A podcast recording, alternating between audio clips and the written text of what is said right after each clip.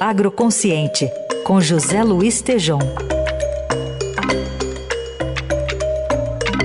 E nesta sexta o Tejão traz mais uma voz de líder, né? Hoje sobre o cooperativismo nesse novo governo que vai chegar.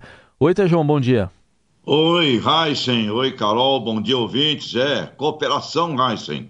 É, é o tema. Eu estava aqui, você sabe que frequentemente, né, estou comentando e falando do cooperativismo, e eu convidei o Márcio Lopes, presidente da OCB, Organização das Cooperativas do Brasil, para mandar o seu recado aqui no nosso Jornal Eldorado. Então, se for possível, por favor, vamos ouvir a voz aí do, do líder, Márcio Lopes, por favor. O cooperativismo está deixando muito claro a sua agenda de desenvolvimento e de geração de prosperidade para o nosso país.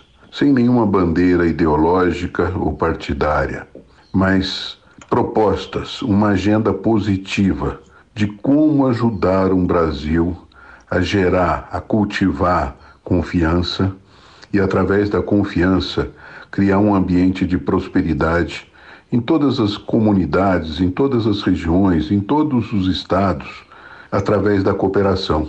E o cooperativismo pode ser essa ferramenta importante, porque nós queremos as mesmas coisas que qualquer governo sério deveria querer é a prosperidade e o desenvolvimento das pessoas. E o cooperativismo fez essa proposta por um Brasil mais cooperativo. E entregamos essa proposta a todos os candidatos é, ao governo, tanto ao governo majoritário, nacional, quanto aos governos regionais, quanto aos representantes que teremos no, no parlamento. Para que isso aconteça, é preciso o engajamento de todos.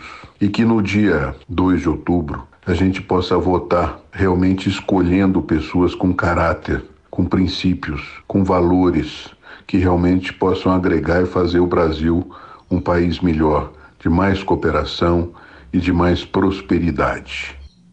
Então, Heisen, Carol, o Márcio Lopes, presidente do Sistema da Organização das Cooperativas do Brasil, tem um documento importantíssimo solicitando maior participação, maior presença desse, desse modelo.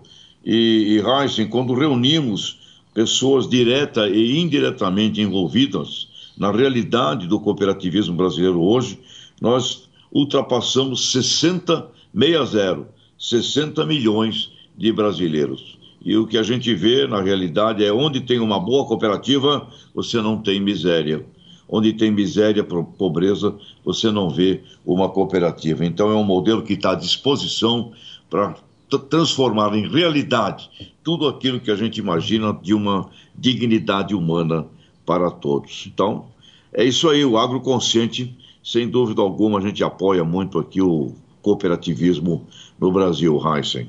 E eu quero agradecer aí ao José Luiz Tejon pela participação aqui no Jornal Dourado. Está com a gente às segundas, quartas e sextas.